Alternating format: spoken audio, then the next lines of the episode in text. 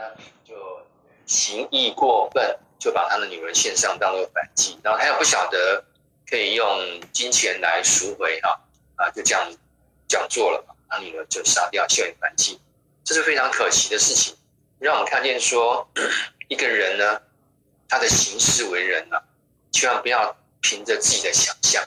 啊，我认为应该这样，应该那样啊。我们的行事为人真的应该按照圣经，所以呢，神的话很重要啊，我们说非常重要。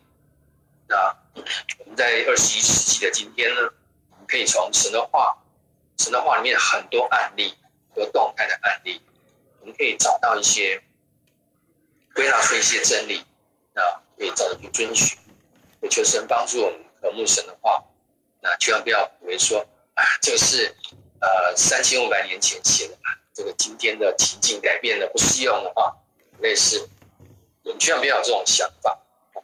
呃，虽然是呃三千五百年前写的摩西五经，但里面充满了很多的案例 case，我们可以从这个动态的案例里面呢，归纳出超越情境的属灵的原则，呃，可以应用在今天的处境。这是我们为什么要查经啊？为什么要去查考这个三千五百年前所写的经典的原因，就是这样子，可以在今天持续的成为我们的引导，成为我们的祝福。今天我们要进入民数记，那啊一开始的几章呢，啊会是一堆人名跟一堆数字，如果呢它也是神的话，就是还是这样读过去。但是我们在读之前呢，我们要先请大家看一下。新普及译本的前面呢，新普记一本的前面，它有一个民数记的简介，有没有翻到？梅娟，你那边有民数记的简介？有，有。OK，好。美仪呢？美仪有没有？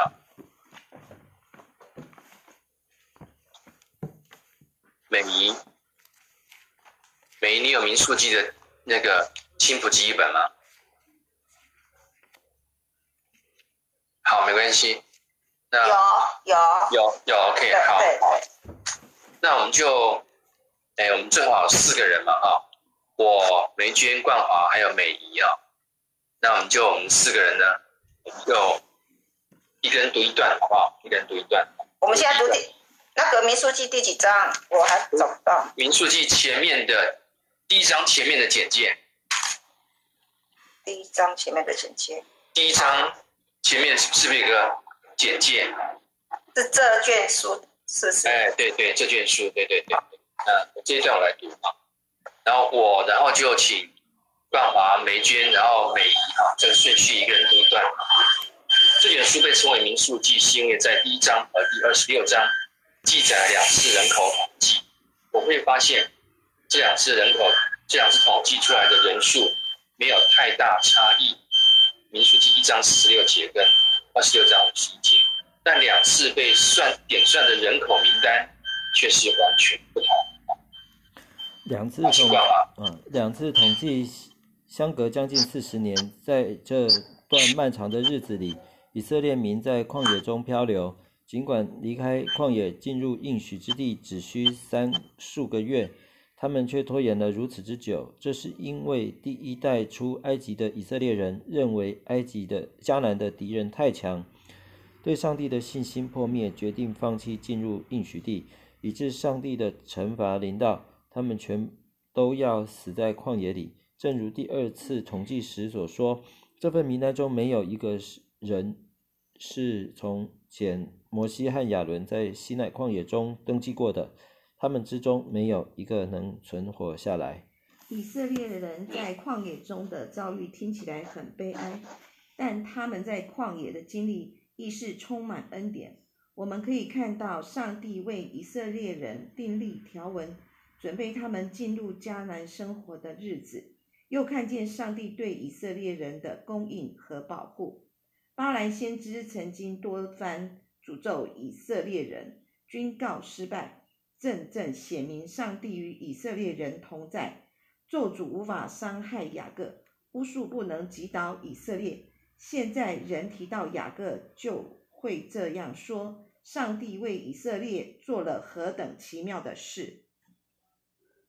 两次的统计告诉我们，背叛的一代最终自食恶果，新的一代却预备自己承继上帝的应许。那这是民数记的简介啊，在第一章跟第二十六章有两次的人口统计，那这两次人口统计呢，都差不多是六十万，六十万当然是大约数。第一次就是刚刚出埃及的时候，第一章啊就统计，差是六十万。然后呢，要进迦南之前，就是经过了四十年，他们在旷野漂流，其其实是三十八年。要进迦南之前呢，再统计一次，哎，也是将近六十万。男丁啊，男丁啊，讲男丁就六十万。所以呢，呃，人口差不多差不多，但是呢，组成分子又完全不一样。第一次出家出埃及的那一代人呢，我会读到，他们因为害怕迦南地敌人太强，对上帝的信心的破灭，所以呢，他们决定放弃进入应许之地。那也因为这样子，他们没有信心啊，没有信心，对神的话语没有信心，所以呢，啊，他神就让他们再绕了三十八年啊，本来三个月就可以走进迦南地区的，却走了四十年，对不对？到在旷野出生的第二代，这四十年呢，出埃及的第一代呢，凋零的凋零，过去的过去，然后呢，第二代呢出生了，都在旷野出生的啊、哦，那进迦南可能是在旷野出生的第二代，所以呢，那这中中间呢，能够进到迦南地的呢，连摩西也进不去，能够进迦南地的只有两个人。就是加勒和约书亚这两个人是勇士，他们从二十岁跟随摩西离开埃及，经过四十年漂流，哦，已经六十岁了，所以呢，呃，只有他们两个人啊，加勒和约书亚，他们凭着信心，所以呢，神让这两个人呢，带领新生代的以色列人进入迦南地，那也因此呢。民数记后面的这一卷书呢，叫《生命记》。《生命记》呢是摩西写给在旷野出生的第二代，叫信二代，写给这个信二代的重生，重生什么呢？重生神的恩典，重生神的诫命，那免得你们忘记，免得你们忘记。所以呢，《生命记》的主旨是免得你们忘记。那民数记呢？民数记啊，我看到说他们在旷野漂流，呃，这个是居无定所的漂流，这三十八年啊。那我想没有一个民族，没有一个民族说啊，我愿意我们的国家、我们的民族的命运是在旷野漂流三十八年，没有人愿意这样子。但是呢，以色列人他们做出了选择，他们选择不信，不信上帝的应许，不信上帝的话语。不敢进迦南地，看到迦南地的敌人那么强大，不信，导致呢，就要承受不幸的后果。呃，好，那么来读一下这个呃，刚刚里面那个经文啊，与上帝相遇见，与上主，愿上主赐福给你，保护你，愿上主向你展露慈颜，恩待你，愿上主喜爱你，把他的平安赐给你。第六章二十四到二十六节，这也是常在主日聚会祝祷的时候呢，很多牧者会使用。好，那现在我们就进到民数记的第一章，我们从一一章一到五节念下去。以色列人离开埃及一年后，上主在西奈旷野的圣墓里对摩西说话。那年二月一日，上主说：“你要在以色列全体民众之中。”按着他们的宗族和家族记下所有勇士的名字，列出所有二十岁以上能出去打仗的男丁。你和亚伦要把军队登记在册，每个支派要一位家族首领协助。所以这一次的数点百姓呢，是神主动，神主动说，那，在啊、呃、离开埃及一年以后啊，那么神要他们这么做啊。那我稍微解释一下，离开埃及呢，他们大概花了两个月就走到西奈山。那在西奈山下呢，停留大概十个月左右。这十个月呢，啊，他们就学习律法。十个月中间呢，摩西被啊神呼召到山上去，然后神把整套律法呢就教导摩西。摩西呢，在下山之后就教导百姓。所以他们在啊西奈山下呢，大概就是啊休整了整整十个月。这十个月呢，在那里休养生息，在那里学习上帝的律法，这个就很重要。学习上帝的律法，所以呢，啊，请注意，呃，学习律法之前，百姓的悖逆呢，啊，抱怨呢，神都不计较。我们看到在出埃及出埃及记的前面几章啊，等到呃以林以林之前呢，啊，这个就抱怨这个抱怨那个，很多的抱怨，在学习律法前，他们因为不认识神嘛，所以呢。百姓的抱怨呢，神不计较，但现在不一样。到民数是学习律之后了，他们已经花了十个月呢，啊，学习了上帝的整个律。也这个时候，他们是认识上帝的，所以呢，他们要为自己的行为负责，不能再不不能再随便抱怨，不能再任意行事。所以呢，出埃及以后，我们说民数记以后的怨言呢，神就计较了，这是一个很大的区别。那我们说，这也是神的慈爱。你你没有学过律法，也不认识上帝，那上帝不跟你计较。可能在信主之前呢，我们骂过基督徒了，骂过耶稣了，骂过三字经，神不跟你计较。那个就那个都不叫亵渎圣灵本身。但是呢，一旦你认识上帝，你经历过上帝的恩典之后，哎。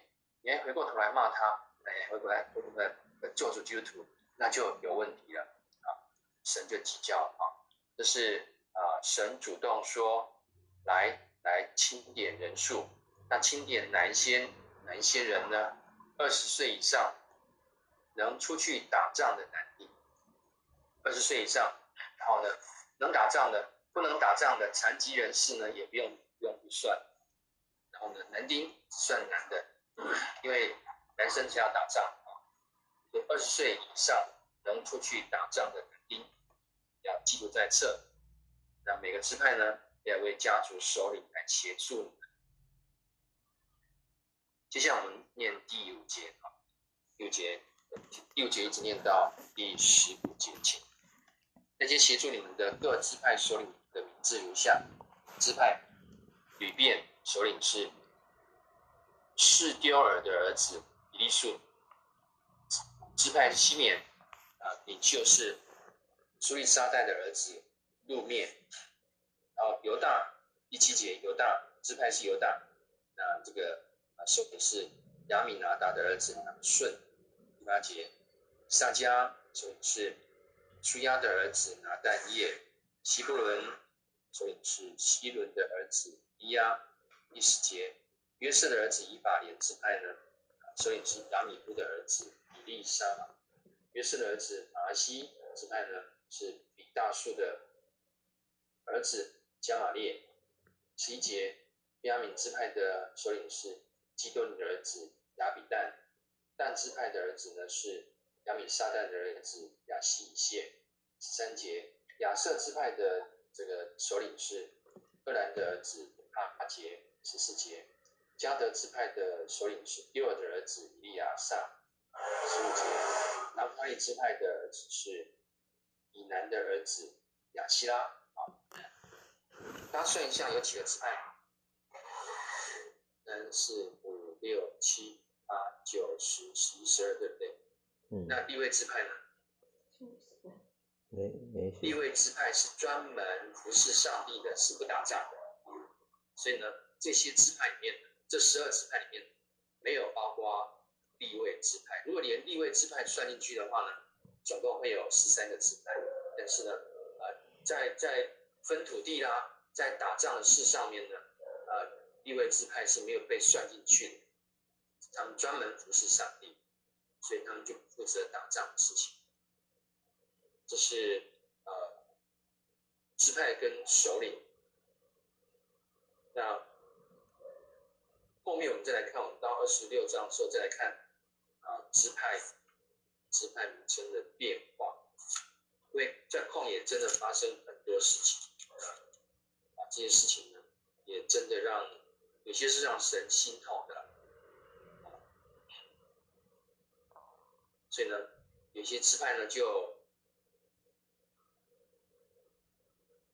有些变化，特别在人口上面啊等等。那接下来我们看一下，嗯十六节，十六节往下读。以上是从民众中选出来的领袖，是他们祖先各支派的领袖，是以色列各宗族的首领，十二支派的首领。十七节，于是摩西和亚伦召集这些被选出来的领袖。他们当天就集合了以色列全体众，按照宗族和家族登记他们的世系，把所有二十岁以上的男丁逐一登记在册。正如上主命令摩西的那样，就就这样，摩西在西奈旷野记下了他们的名字。啊，这是呃，这个按照各支派来登记。那请注意。那时候有没有纸啊？那时候有没有尺？那在埃埃及的埃及生活过，埃及的蒲草纸呢，年代很久远，很可能摩西那个时代呢，已经有蒲草纸了，所以他们在离开埃及的时候呢，也会带了一些会做蒲草纸的工匠。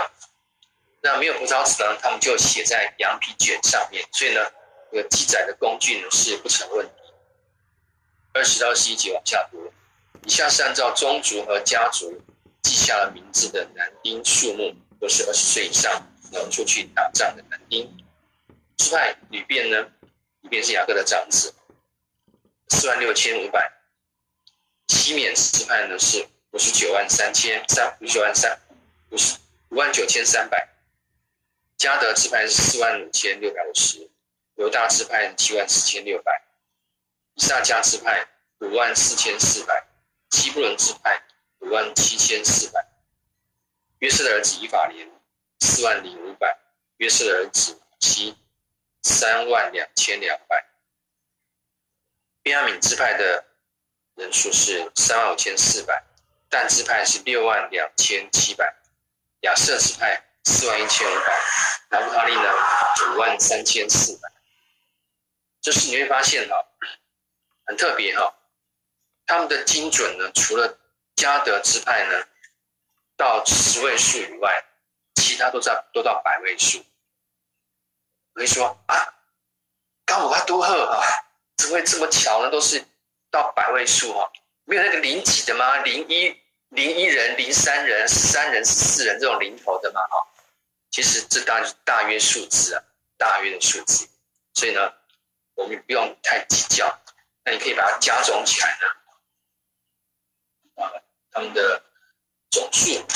接下来四十四节，像以上就是摩西亚和以色列十二个首领所登记的人数，都是按照他们宗族的世系排列的。以色列中只有二十岁以上。都按照他们的家族登记了，总数为六十万零三千五百五十人。那这样的男丁，我们刚刚强调过，不包括立位支派。好，呃，你也可以用计算机呢去按一按，是不是这么多？六十万零三千五百五十人，这个数字，我们我们。以六十万这个整数来记会比较容易记啊，大约是六十万。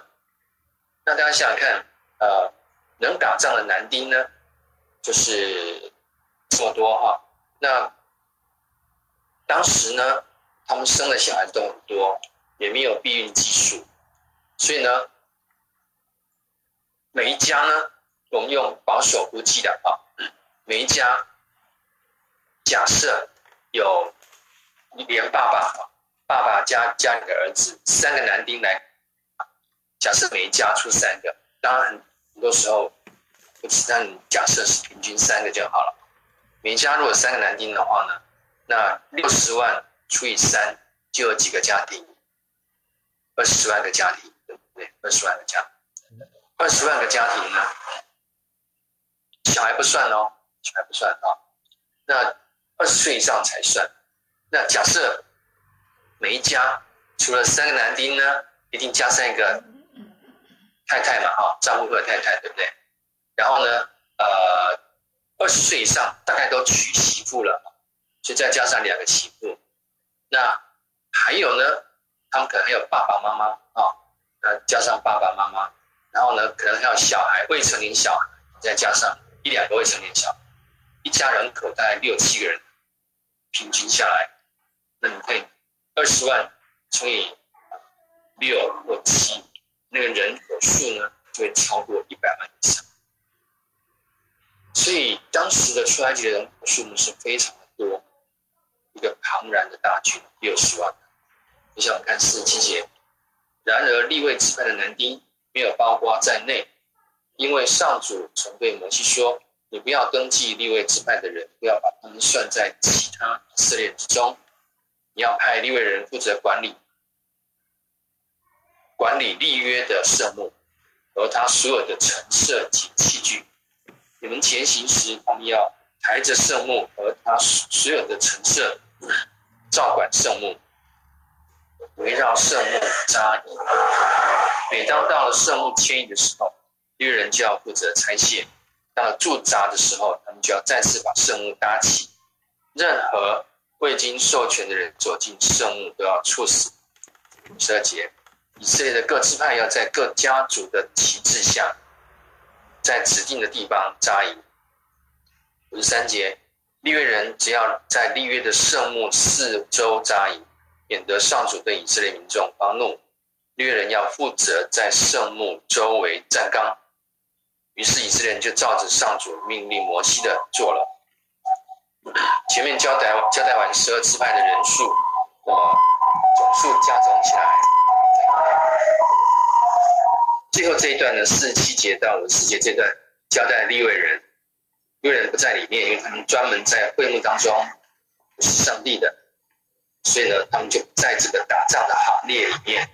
那他们要负责啊，要起行的时候呢，他们就要负责拆卸帐幕。那驻扎的时候呢，我们就把圣幕搭起来。任何未经授权的走进圣幕都要处死。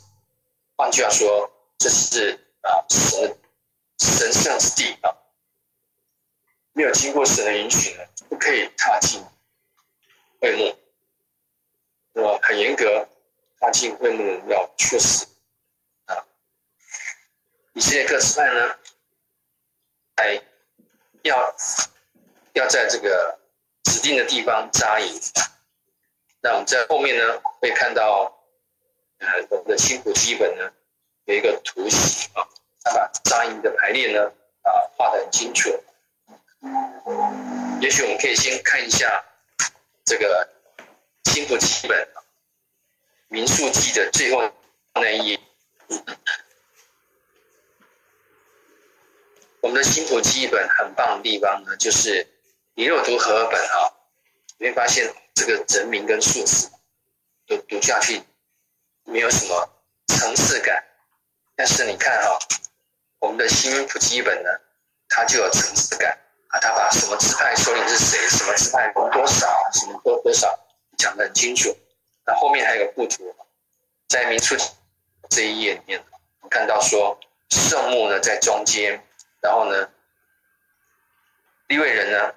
在四周安营啊，在四周安营。那圣幕有个缺口，缺口朝哪里呢？朝东啊，缺口朝东。然后呢，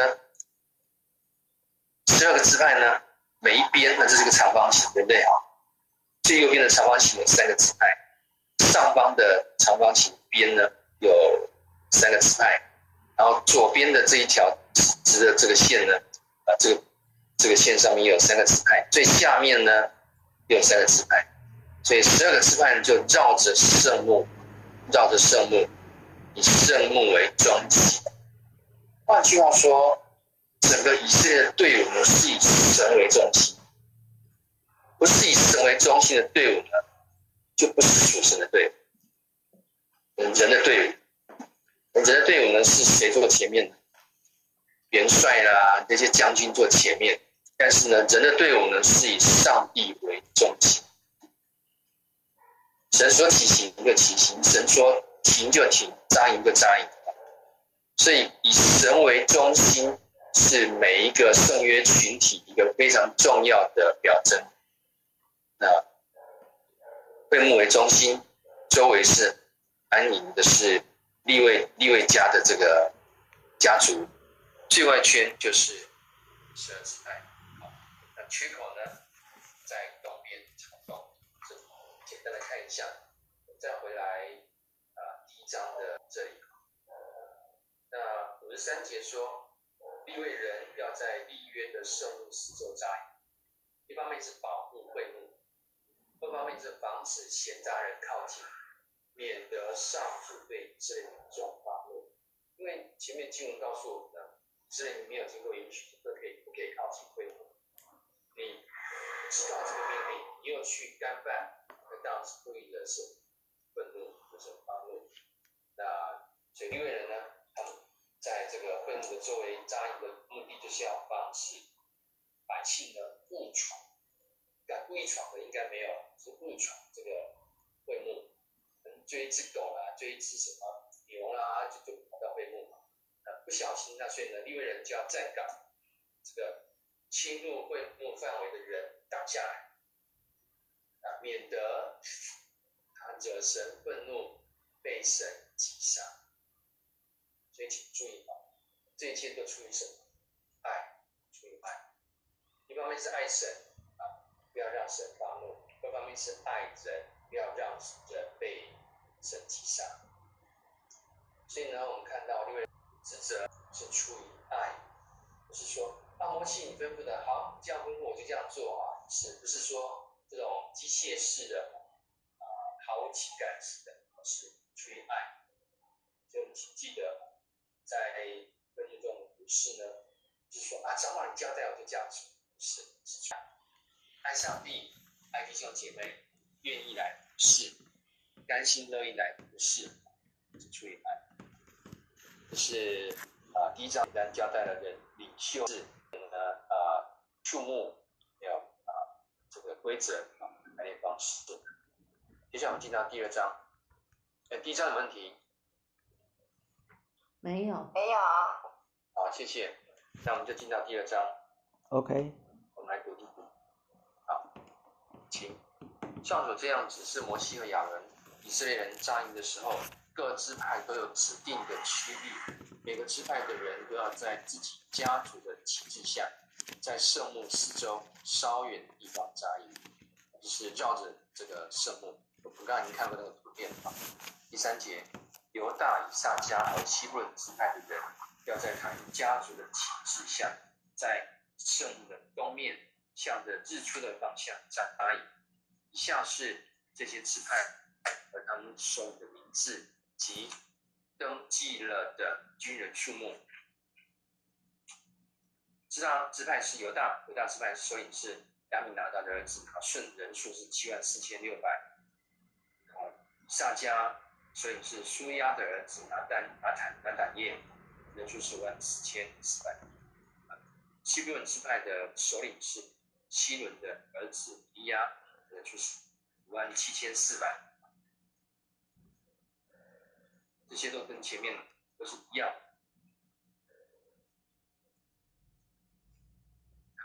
那这是犹大、以萨迦啊、西布伦。啊，好，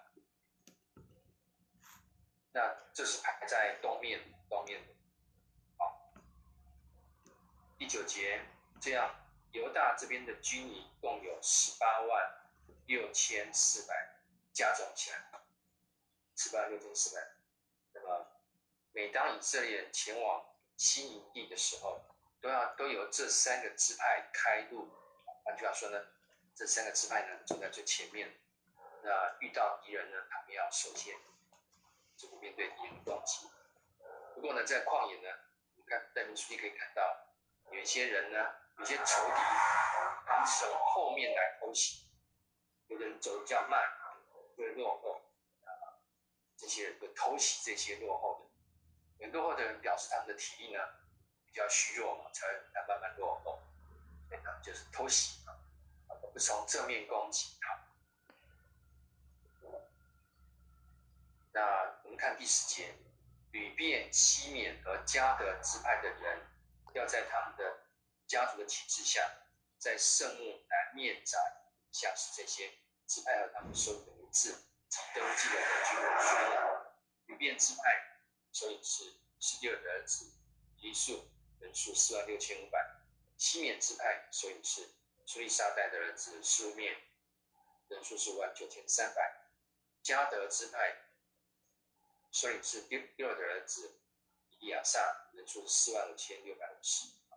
这是这三个支派南面，可以对照一下，呃，这个民数记新谱基本民数记最后那一页的这个配置图啊，就是很清楚。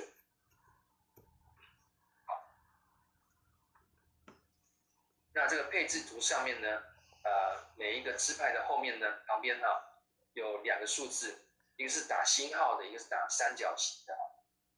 打星号的呢是呃在第一章所统计的数目，打三角形呢是在二十六章要进迦南之前统计的数字，就第二代，第二代。那这是可以看到这个数的消长啊。那么。再看回来这边啊，十六节，十六节，这这样，旅店这边的军营共有十万一千四百五十人。每当以色列前行，这三个支派都走在第二队，第二队，第一队是前面三个支派犹大、撒迦、西布伦，那第二队呢就是啊，流便、西缅、迦得，这第二队。啊看十七节往下读，随后利未人要抬着圣木从营地中间出发，其他支派也要按照扎营的次序出发，在自己家族的旗帜下前进。这是十八到十九节。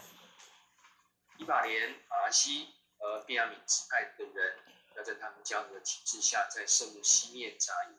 以下是这些支派和他们首领的名字及登记了的军人数目。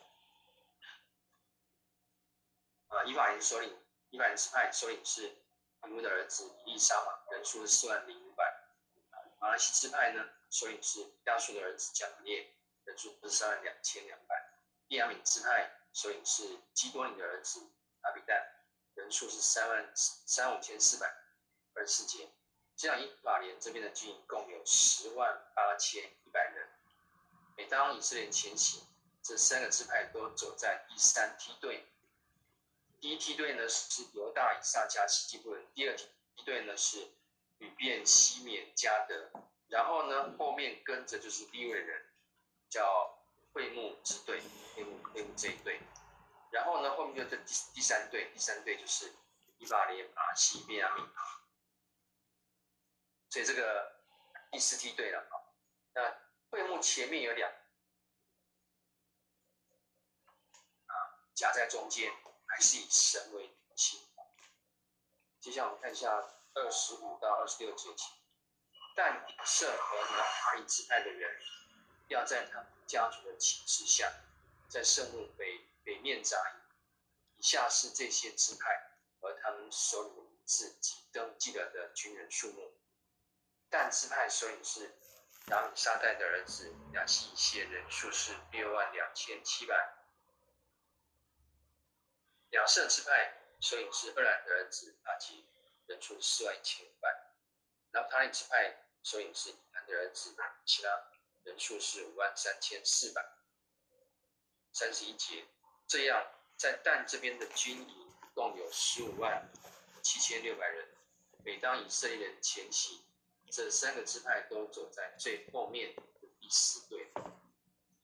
三十二节，总的来说，按照家族列出来的以色列军队总数为六十万三千五百五十人。啊，按照上主的命令，利未人没有计算在内。以色列民遵照上主对摩西的命令去做，各宗族和家族都在自己的旗帜下扎营起敬，正如上主指示的那样。我第一章、第二章呢，我们就看到这些支派的数目，他们的排列啊，那我们就大概放下这个状况，大总数就六十万左右了啊，那。好，那我们就有问题。第二章没有，没有。那我们就章往下读哈。第三章，请上主在西南山上对摩西说话的时候，亚伦和摩西家族的子孙记录如下：亚伦的儿子是拿达长子亚比户、以利亚撒和以他玛。亚伦的这些儿子都是被高利高利了又被授予了圣职的祭司，但拿达和亚比户在西奈旷野中，在上主面前点了不该点的火，违背了上主的命令，就在上主面前死了。他们没有儿子，就只剩下亚撒和以他玛来跟他的母亲亚伦一起旅行祭司的职务。这里呢，开始啊，这个第第三章开始呢，讲到啊，祭司哈、就是利未支派的这个分配。那因为前面呢，就是要负责打仗的男丁嘛，啊，那第三章专门讲到利未支派的这个人跟植物。这一段就讲到说亚伦，亚伦的儿子是拿达，跟长子是亚比。后面还有两弟，他们都是被高利的祭司。然后呢，第四节提到了拿达亚比上亚比户呢，在在任职的第一天，就因因为献上燔火，然后呢被神击杀。圣那个会幕中的火，必须是从哪里来的？还记得吗？从圣墓里面的火必须是从祭坛来的。祭坛上面那个火是不能灭的，所以呢，他们的祭司呢就要轮三班看守的这个祭坛的火。那还有呢，会幕里面的那个灯呢也是不能灭的。我说，比如说扎营的时候，扎营的时候，你在行进的时候，当灯要熄灭啊。那在扎营的时候呢，那个会幕的那个金灯台灯是不能灭的啊。那个祭坛的火呢也不能灭。所以呢，这这是在会幕当中可以用的火，就是这几个地方。好，那那什么叫反火呢？就是除了祭坛的火，在会幕外面的，因为圣所一般人不能随便进去，你不能说，哎呀，我们要用火，你跑跑进圣所去，金灯台上面去点火，金灯台那个那个火呢是。为了照明洗，就要来煮东西、烧东西的。你煮东西、烧东西的呢，一定要从祭坛上面木炭取火下来。除了这个火之外呢，其他的火都称为反火，就是圣属有别的反的反火啊。那么他们呢，拿达亚比户呢，我们在出埃及记有看过啊。他们在就职的那一天呢，他们很可能是喝醉了。然后呢，就点了不该点的火，比如说喝醉了，对不对？啊，啊，他们想要啊烧什么东西，煮什么东西，就随随便便啊就点火，没有从祭坛上面取火香。那在出埃及记那边写到说献了燔火，那请注意这个火呢。不是用来献给神的，献给神的是祭物，献火呢是异教，当时的当时的异教，异教火呢是不可以献火给耶和华上。简单讲呢，这两兄弟呢很可能是喝醉了，然后呢就就把一些规则呢就忘掉。结果呢，因为他们献了不该献的火，神就让他们被这些火怎么样烧死。所以呢，我们也讲过，在认子的第一天，哇，这个对亚伦来讲呢，是一个很大的打击啊。啊，长子跟次子就这样子就啊死在神面前。然后呢，我们还记得那个出埃及记的那个经文啊，那在他们被火烧死以后呢，那个面立刻呢，神就交代说，祭司任职的时候呢，不可以喝酒。啊，讲得很清楚啊，所以我们说很可能他们是这两兄弟呢，拿答亚比户呢，他们在任职的时候怎么样，喝了酒，结果呢就误事，所以呢，这也成为后面的定例。反正你祭司在呃会幕里面呢，就是啊、特别是当班的祭司啊，绝对不能喝酒。那一种特例是吃平安祭的那个祭物，吃平安祭的祭物呢，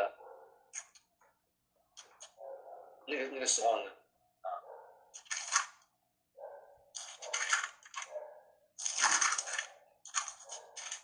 我在翻出埃及记的经文，出埃及记呢。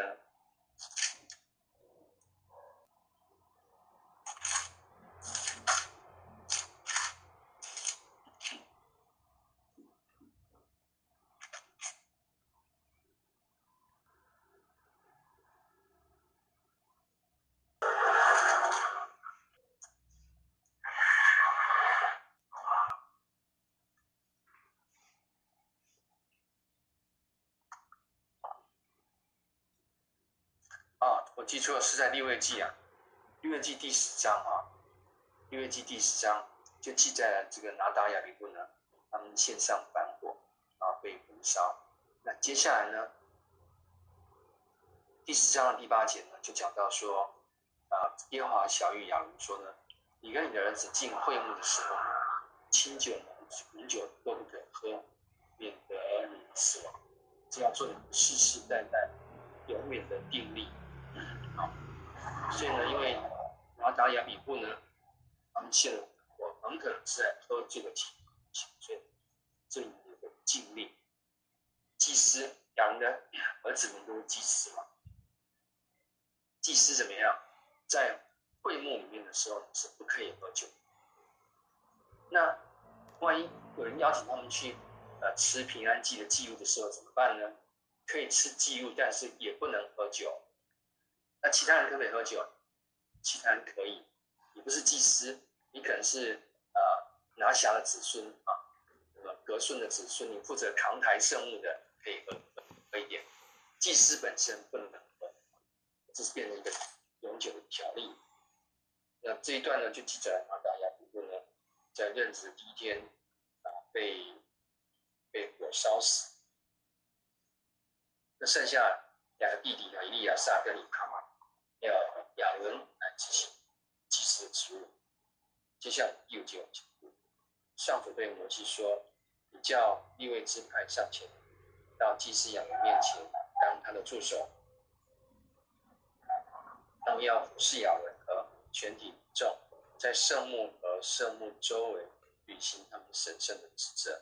他们也要看管神圣帐幕里所有的陈设，代表全体以色列人在圣幕里服侍。”你要将利未人指指派给亚伦和他的众子，他们是从全体以色列中选出来协助。你要委派亚伦和他的众子履行祭司的职责。任何未经授权的人接近圣所，都要处死。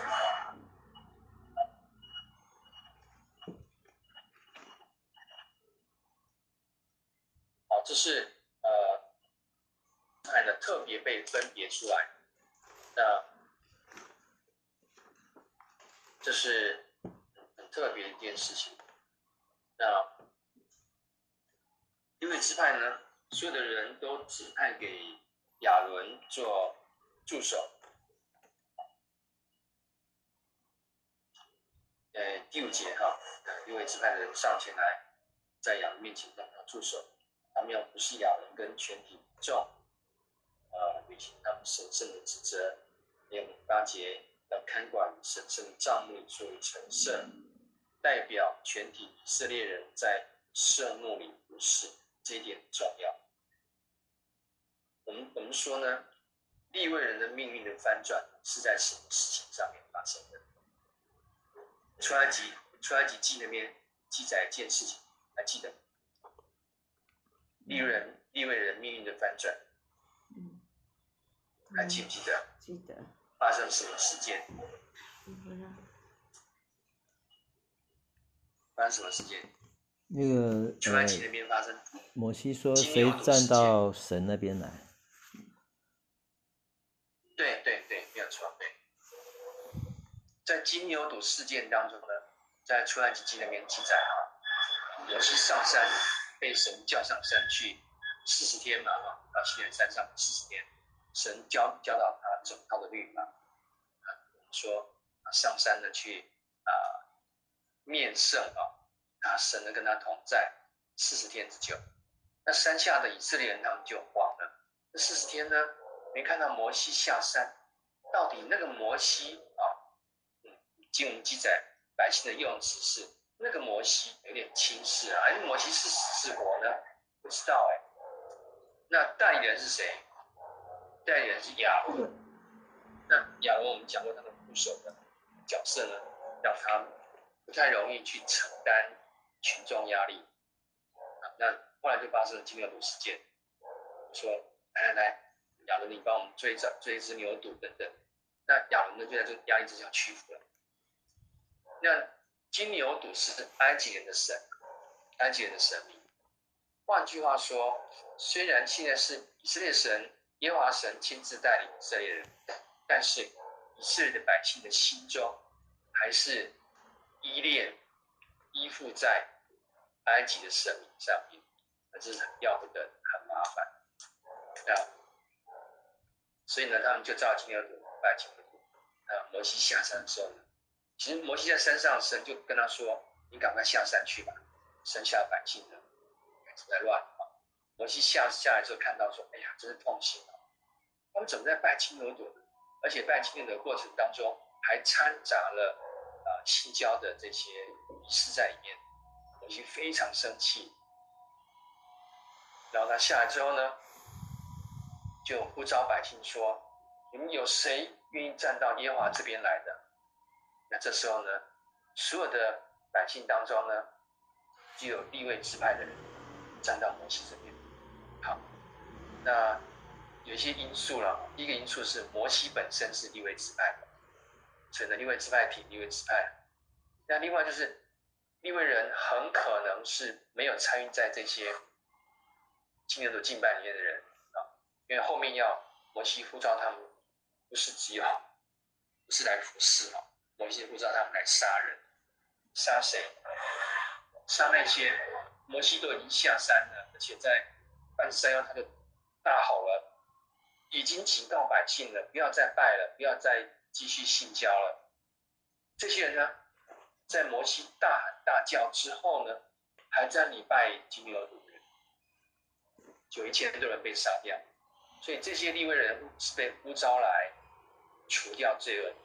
除掉罪那从此呢，利未的命运就改变，因为在创世纪呢，西缅和利未做一件不好的事情，就是用计谋去击杀击杀那个示剑城的人，这在创世纪有记载。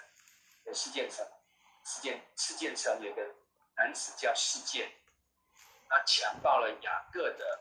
女儿叫底拿，那西缅跟利未这两个哥哥呢就很生气，人家强暴我妹妹，好，我就设计嘛，就杀掉他们示剑城的男丁。那其实呢，说这是啊，人家你很多是事件处死掉，没有必要整个示剑城都都死掉。这个事情给雅各很大的震撼。所以雅各呢，在他临终的时候呢，他对几个小孩子的祝福呢，啊，西缅跟利未呢是没有祝福。大概在创世纪的四十九章，雅各的雅各的临终的祝福是没有四十九章啊，西敏跟利未是没有祝福。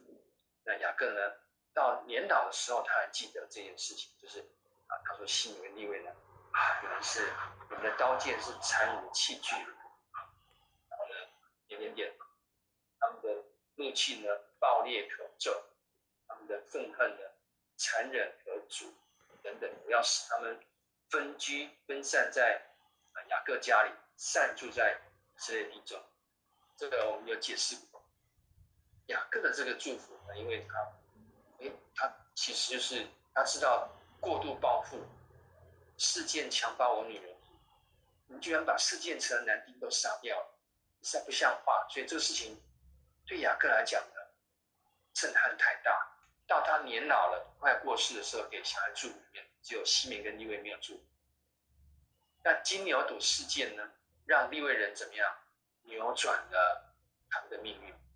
本来神的心意呢，在出埃及那边的心意是要以色列的长子出来到会幕来服侍神。那但是呢，在金牛犊事件当中呢，利未人他们没有犯罪。但是所有的长子呢都犯罪了，要么就拜金牛犊，要么就是跟这个啊女子行淫。所以呢，以色列的所有的长子呢都比不上利未人，因为神就不要长子，不要长子了，他选择利未人。所以我们看到啊，在利未记啊民数记当中，就特别把利未人怎么样分别出来，他们不用去打仗。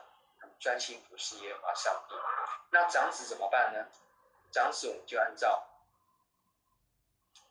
利未记二十七章所记载的那个赎价啊，有的长子照照例是都要进到会幕来服侍的，现在不用了，你只要付上他的价金啊就可以了啊。那这个是呃，等于是你长子呢就。向圣殿奉献一笔钱，那你呢就不要到圣殿，就等于是你的家人就把这长子赎回。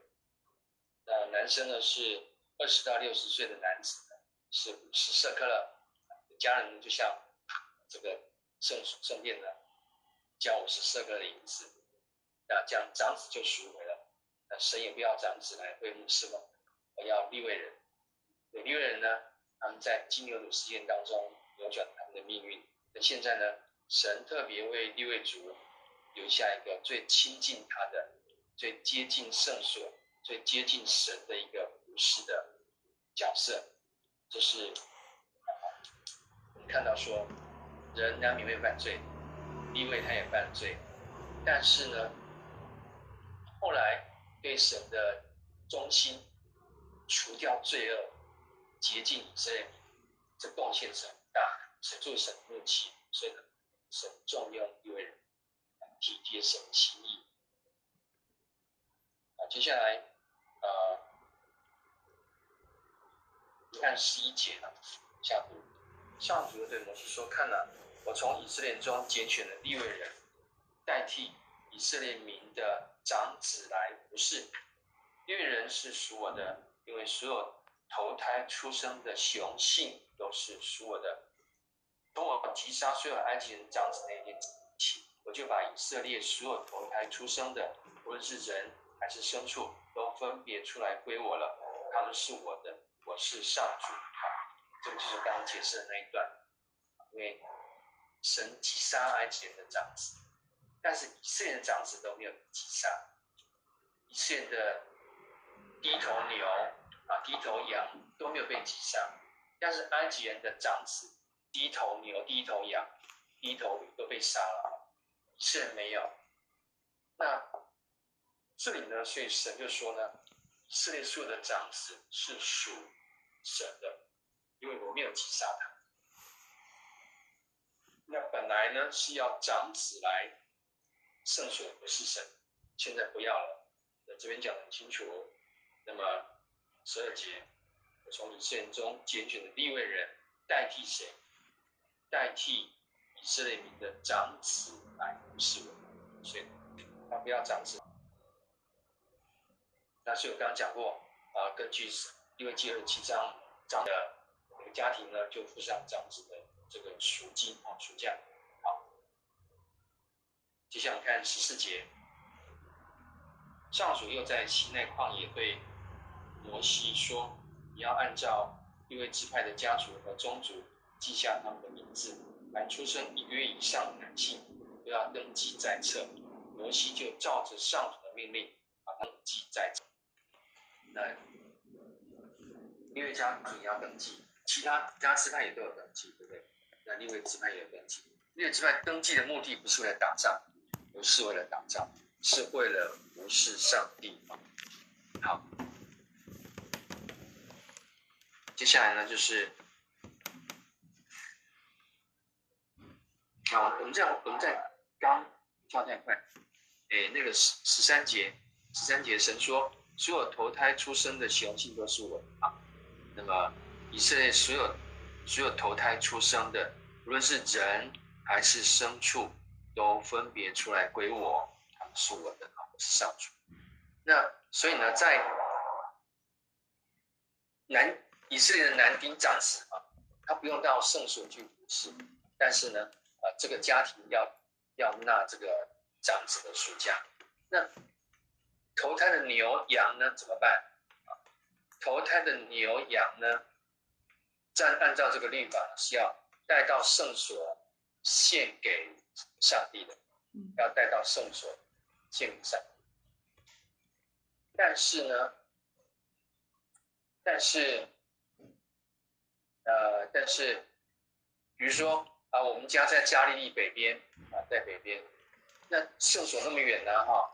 我牵到我牵到圣所去呢，搞不好这头牛呢，呃，这个路上皮肤被割一刀哈、被划伤了，那就变成不合格的，怎么办呢？哈，就是按照二十七章的那个方法，如果嫌远，这个我从北边加利利迁到南南部这个圣殿呢，呃，这个怕受伤，那这简单的方法就是怎么样，折算成利未记二十七章的那个线那个价。然后呢，奉献给圣殿，就等于就是你奉献一头牛、一头羊的意思。所以呢，律法本身是灵活的，不是死板板的，是呃给人方便的啊。要不然你想，这个人如果他牵了一头牛、一头驴，羊羊羊到圣殿去，结果呢，呃，到圣殿门口，哇，这个呃扭到脚，哇，那就就这个这个几乎就。没有办法被接纳为祭物了，前面不是说白搭了，对不对？所以呢，其实啊，律法是讲道理的，合情合理的。好，那我们就往下看啊，六人登记的结果，十七节，利未有三个儿子，名叫格顺、哥辖、米拉利。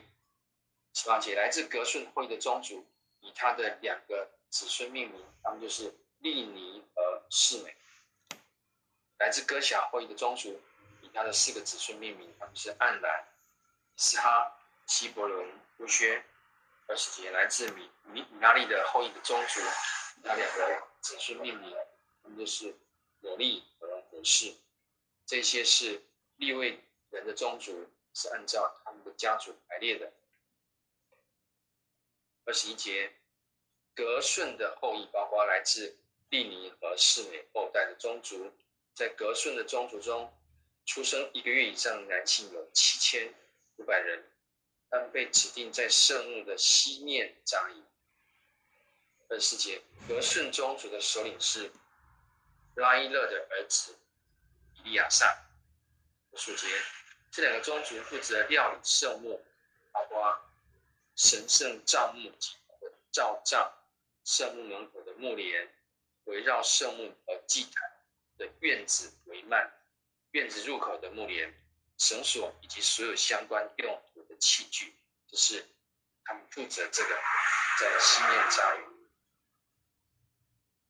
接下来有七节，数点了以色列人的长子，出生一个月以上的长子有两万两千两百七十三人，长子啊，只有长子。那四十四节上主对摩西说：“你要用利未人来代替以色列民的长子，用利未人的牲畜来代替头胎出生的牲畜。利未人是属我的，是上主。以色列人长子人数比利未人多二百七十三人。”要赎回这些多出来的长子，就要向每个人收取五块银子，每块银子跟圣所的舍客勒标准一样重，都是二十基拉。要把这些银子交给亚伦和他的众子，作为那些多出来的长子赎价。好，那长子的数目呢，比利未人的数目呢多二百七十三人。好那怎么办呢？就是要这个长子们来交钱，因为照理说呢，会有会会有多两百七十三个长子进到会幕来服侍。那现在神不要长子来会幕服侍他，只要这个多多的这个两百七十人呢，要这些以色列长子交赎价，啊，这个人呢多收取五块银子，那么来赎回这些。这个多的比利润多的这两百七十三个人，四十九节，因为以色列长子的数目人数比六人多，摩西就收取了这些多出来的以色列人长子的赎银，为了代替这些以色列人的长子，摩西一共收了一千三百六十五块银子，每块银子跟圣水的舍客勒标准重，摩西就照着上主命令。这些赎银交给亚伦和他的众子。那么，这些一千三百六十五块银子，就是啊，每一个长子呢，你看哈、哦，哎，二百七十三人了哈，那么乘以每个人是五块银子，那就是。一千三百六十五块银子，好，那问题问题来了哈，这个多的人呢，就是以色列的长子的数目，扣掉立位人的数目啊，还多了二百七十三个人。那这二百七十三个人的赎赎价输赢啊，这价银要跟谁收呢？你们觉得要跟谁收？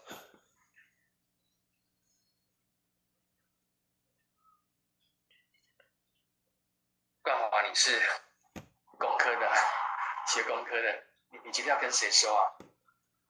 反正呃，这多出来的二二十三个人啊，我我我这样我再你讲一遍，就是现在呢，一个立位人是不是顶替一个长子？一对一，一对一啊。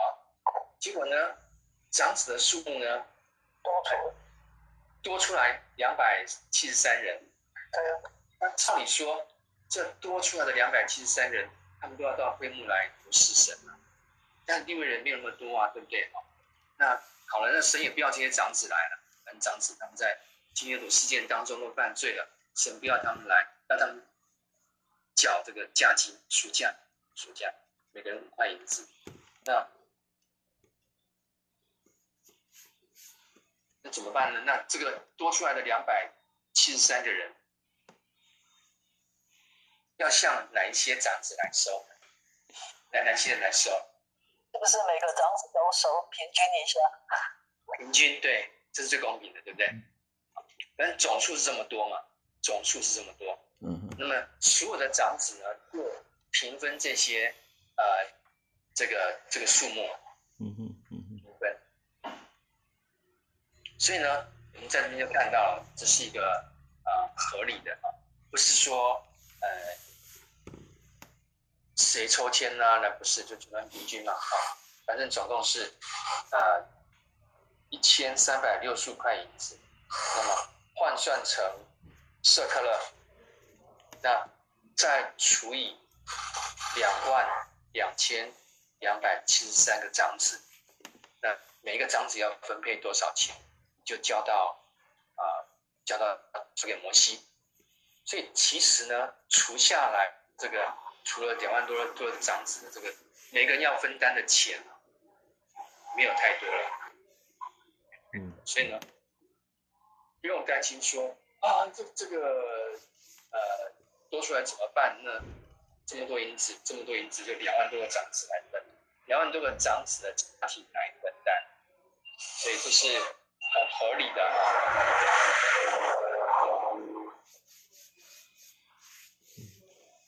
好，那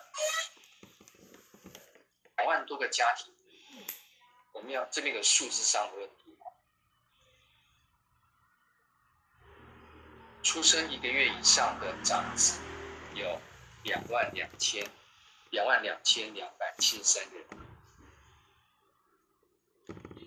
这代表说，一个家庭只有只有一个长子啊。啊，我我先讲一下，哎，假设了啊，就是我们回到出埃及记的时候，这长子怎么算？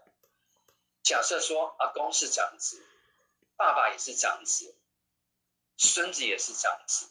那么夺命的天使杀来个？他会不会三个长子都杀？不会，杀最小的。他只杀一个，杀最小的，对，杀最小的。为什么杀最小的呢？因为杀最小的你还可以再生，还还来得及再生，啊，生出来。但杀掉阿公呢？阿公可以六十岁了，杀掉就不容易有另外一个阿公来替代啊，啊，所以呢。夺命天使杀的是年纪最小的那个长子。好，现在我们先先了解到，就是每一家就是一个代表，一个代表性的长子，每一个家就是一个长子，不会要杀掉两个长子。好，家里有牛，好，那也是长牛。这边就有几个家庭呢？那会不会杀长牛？两万两千两百七十三个家庭，因为一家就一个长子，不会有两个长子。那。这边会有个数字上的都不懂。每个家庭呢，如果每个家庭是十个人的话呢，你乘以两万两万多个家庭，两万两千两百七十三个家庭，那你才多少人？两万乘以十才二十万。对，二七万。但是呢，请注意哦，我们在前面呢，光是。数点人数哦，二十岁以上的男丁就有六十万多，对不对？我们用整数来算就六十。哎，这数字怎么多怎么多起来呢？大家懂你的意思吗？因为这边每一家就是一个长子嘛。每每一家不会不会说要要拉两个长子出来，每一家就是拉一个长子。那呃。所以至少这么多家庭，除非那个家庭没有长子，比如说男男丁都死掉了，世了，阿公过世了，全家都是妈妈跟女儿啊，那也有可能那就没有这样子，那就是就是也算就是算不算在这个男丁里面了啊？他们家都没有男丁了，但是二十岁以上的男丁就有六十万，哦但是这边算起来每个每个。呃每个家庭就是四十三节啊，出生一个月以上的长子有两万两千两百七十三个人。嗯，那代表每个家庭一个长子的话，就有两万两千两百七十三个家庭啊。嗯，一个家庭十个人的话呢，也才什么二十几万了，对不对？两万乘以十才二十几万人。嗯，那二十几万人的人口。连男丁六十万都抵不上，对不对？嗯，那哪来哪来男男丁这么多呢？好，一个合理的解释，一个合理的解释。你如果把我们如果把男丁六十万除以这个两万三千个家庭的话，平均每个家庭几个男丁？三十几个男丁，一个家庭几个男丁？三十。六十万除以两万就好了，这样是多少？三十。六十除以二，三十，三十。三十个男丁，对不对？嗯。好，这大家知道我在讲什么吗？知道。知道。就是以色列都很多，就是这个家，这个家庭是大家庭。所以呢，我我们千万不要用现在我们的啊、呃、这个两个还恰恰好哈，一家四口人啊，千万不要用这种小家庭的概念来来理解。所以呢，以色列他们的家庭呢是大家庭，一个家庭平均呢、啊、哈就有三十个男丁，还还是二十岁以上，啊二十岁以下还不算，所以他们生的很多，然后为什么？以色列男丁会一个家家大家庭里面会这么多的男丁呢？因为他们是共居啊，就是好几代同堂。我们现在是小家庭啊，这个呃，你你结婚搬去了，当时不是哦，当时不是这种小家庭，当时大家庭共居，就是大家都住在一起，可能阿公到儿子到孙子到呃。曾孙到玄孙啊，都住在一起，都算是一个大家庭。所以用大家庭的角度来看的话，每一个大家庭里面平均就有三十个，平均呢啊，有三十个男丁，合不合理？合理，算一次啊。假设这这家有五代，假设有五代，因为他们早婚，记得他们早，大概。十八岁、十九岁就已经结婚生小孩，所以他们是早婚的，所以五代同堂是很有可能的。我们现在因为晚婚嘛，对不对？所以呢，呃，三代同堂就不得了了啊。